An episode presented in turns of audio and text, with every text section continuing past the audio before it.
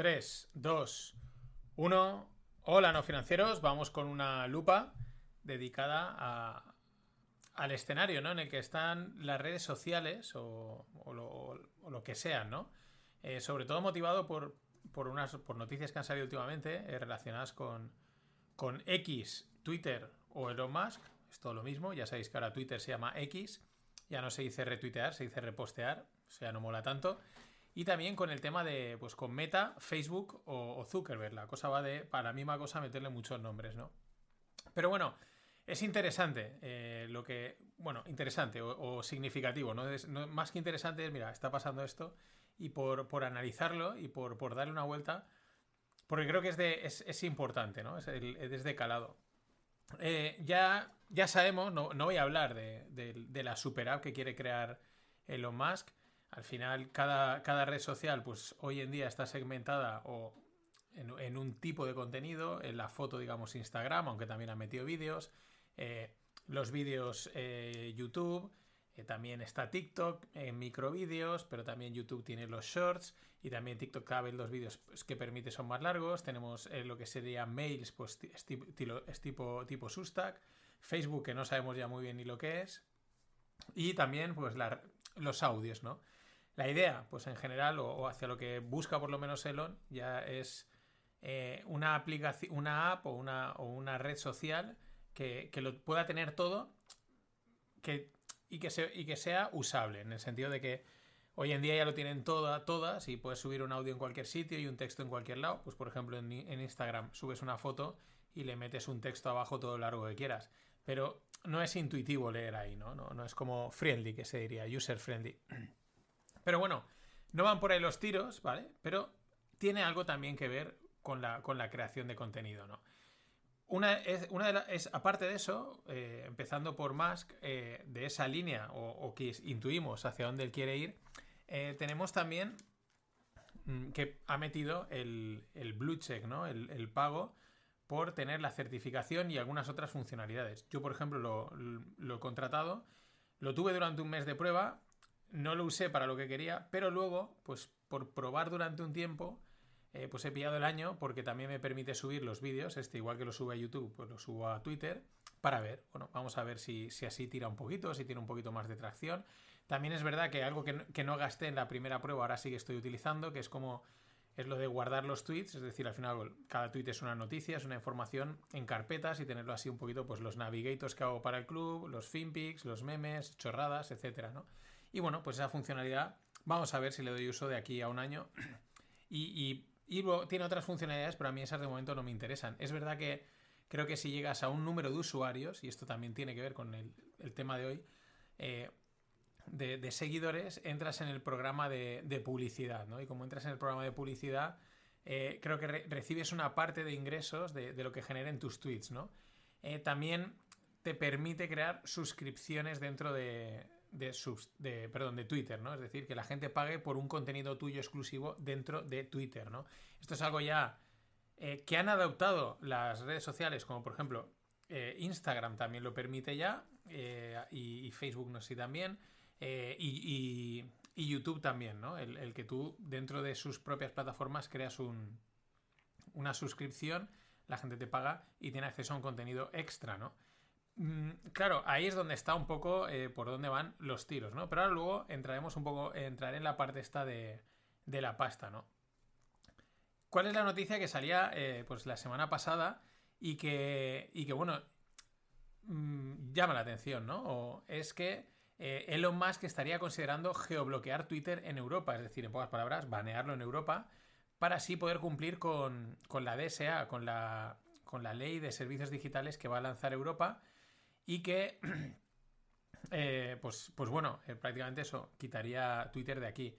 Mm, ¿Qué es lo que pasa? Pues que aparte de, de, lo más, de eso, del cambio que os decía el blue check, de, de permitir el... De, intentar llevar la red hacia una super app, eh, pues otra de las cosas que ha permitido es el discurso libre. Vale. Libre, entre comillas, ¿vale? Al final eh, no puede haber un discurso libre porque si no, pues te entra eh, eh mm, pues discurso, ¿no? O, comentarios homófobos, violentos, yo qué sé, todos los O que haya, todos los homo no sé qué, o todos los, vamos, pero realmente, ¿no?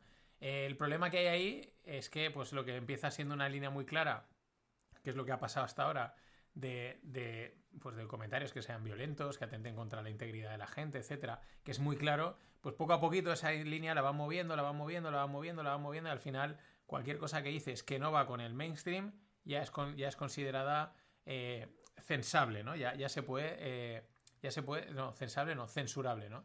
Ya decía yo, eh, ya se puede censurar, ¿no? ¿Qué es lo que ha pasado? Elon ha vuelto a, quitar esa línea, la ha vuelto a tirar otra vez hacia, digamos, hacia la derecha, pero sigue habiendo censura, es lógico, ¿no? Tiene que haber, porque si no sería, podría dar hasta miedo, ¿no? Pero es una línea siempre complicada. la conclusión es que hay discurso libre, ¿vale? Free speech, y aquí la gente vuelve a decir un poco lo que quiere, como quiere, y ya está. Eso no quiere decir que no se lleven algún, algún ban de vez en cuando. Eso pues no le gusta a los estados y pues la Unión Europea le está metiendo mucho, está viendo ahí como, porque no le molesta, ¿no? A la Unión Europea y a Estados Unidos probablemente también. Recordad que cuando Elon Musk compró Twitter y empezó a sacar los papeles de los cajones, pues salieron bastantes eh, documentos que certificaban pues como la injerencia de los de, no sé era de la campaña de Biden pero también era de la, de Trump habían sacado los dos en Twitter no de directamente hablar con el responsable de contenido de censura o lo que sea de Twitter decirle mira estos hashtags este tipo de comentarios me los borras todos de esto no quiero que se hable de mí no y los otros encantados no pues siempre es lógico, las redes sociales tienen poder, tienen un poder de influencia muy fuerte y los estados eso les encanta. Y es normal que haya ahí ese tiraflojas una cierta connivencia. La clave es que no se vaya de madre, ¿no? Pero claro, con Elon Musk, pues da la sensación de que eso se puede ir de madre y le intentan meter eh, mano. De ahí que eh, pues pueda, lo cual también sería, pues bueno, mm, sería llamativo, ¿no? Que, llegase a, toda una región como Europa a decir, pues ahora eh, ahí no podéis utilizar Twitter. En China están acostumbrados a estas cosas, así que ya nos explicarán cómo van, cómo, cómo es, porque vamos cada vez más al modelo chino de, capital comunismo o como lo queramos llamar, ¿no? Pero, eh, claro, también ahí hay otro, otro tema interesante, ¿no? Si metes demasiada censura, al final las redes sociales se vuelven algo aburrido en la que solo hablan un tipo de gente con un tipo de contenido y pues para eso, pues para eso la gente no entra, ¿no? Eh, bueno, ahí, ahí, es donde está una de las peleas, ¿no? En cuanto a la generación de contenido, atraer tráfico, atraer gente y también la protección de datos, que ahora veremos con Meta, eh, pues que, también tiene, ¿no? Es la otra razón por la que, por la que hoy voy a hablar de, Meta, ¿no? Eh, por rematar con Twitter y recordarlo, o con X, eh, pues eh, han cambiado su política de, interés público, ¿no? Es decir, como el objetivo social o que tiene Twitter es que New Worthiness, ¿no? para hacer un poco contrapunto a los medios de comunicación y para dar voz a, noticias, pero contadas en primera persona, ¿no? esto es mm, pues en esa línea de free speech y también esa línea de que muchas veces la noticia está a pie de calle, eh, a lo mejor el medio de comunicación de turno no le interesa o la trastoca y a lo mejor la gente coge y directamente graba y cuenta lo que está pasando o no. También lo cuenta distorsionado y modificado. Pero va todo en la misma línea. Eh, ¿Qué pasa? Pues que también tenemos a Facebook que si quieres utilizar, igual que hace Elon Musk eh, Instagram o Facebook y tenerlo con el check y no tener anuncios, pues eh, puedes pagar 13 euros al mes, ¿no? O tienes que pagar 13 euros al mes. Se ve que con este pago, eh, al meter este pago, ellos también cumplen con todos los requerimientos de la, de la ley esta de privacidad y protección de datos. Vamos por partes. Lo de pagar por que no te pongan publicidad, pues es algo bastante de extorsión, ¿no? Yo te, bombardeo con publicidad o te está, te está dando mucha caña. Es verdad que luego, pues tú pagas por no tener publicidad, pero luego te comes publicidad. No lo digo a lo mejor por, por Twitter o, Instagram o Facebook ahora mismo, sino por, eh, pues por ejemplo, eh, Movistar. Pues tú Movistar estás pagando una suscripción para tener la, la tele y te meten publicidad, pero a casco porro, pero en la propia aplicación. O sea, es una cosa que es acojonante, ¿no? Eh, lo mismo se comentaba el otro día en Twitter, alguien comentaba de los periódicos, ¿no? Los periódicos que casi todos, todos hoy en día tienen el paywall y la barrera de pago, pues estamos en lo mismo, te, llenan un montón de publicidad, te hacen ahí, la, usabilidad es una mierda, y dices, joder, entonces, ¿para qué estoy pagando? O sea, estoy pagando para leer, pero encima me, me cargas de publicidad, ¿no? Al final, eh, claro, mm, es que si tengo tres líneas de negocio, pues ahora explicaré, pero pues oye, pues voy a intentar sacar rentabilidad a las tres, no me obligues a quedarme solo con una. Por tres líneas de negocio me refiero a que el usuario me pague, a que me paguen los publicistas y luego la gestión de los datos, ¿no? Y aquí entro con la otra parte muy interesante que comentaba, comentan en Marketing for Commerce, pero también comenta J. García Carrero desde Twitter, eh, de cómo, eh, pues también esto de implementar en Meta y en Facebook el pago iría en vías de el tema de la protección de datos, de cumplir la protección de datos y decir, vale, ya está, no tenemos problema. Por lo que yo entiendo, ¿no? O sea, un poco, eh, porque es un poco lenguaje más, hay que entender a lo mejor de privacidad de datos, ¿no? Es como que si tú entras en, la, en, cualquier web o en cualquier sitio, o por ejemplo en una red social, pues al final le das, vale, sí, venga, para adelante, venga, eh, déjame utilizarlo, ¿no? Y ahí estás dando una serie de permisos. Pero claro, ahí en ese caso, pues a lo mejor eh, la Unión Europea puede cada vez ponerse más pejiguera, ¿no? En ese sentido, no, no, eso no me vale. Tienes que decírselo explícitamente, tienes que enviarle un correo, tienes que. Y si no lo haces, el usuario no puede utilizar, ¿no? Entonces al final eso quita a mucha gente de que utilice tu, tu, red, tu aplicación o, el servicio digital que sea. De hecho, hoy en día, pues la gran mayoría hace mil trampas porque es que si no es totalmente inviable. De hecho, la, cumplir con la regulación de datos en todos los temas digitales, pues es algo eh, bueno, que va contra el sentido común, contra la usabilidad, contra que las cosas sean fáciles, sencillas y, que haya negocio, ¿no?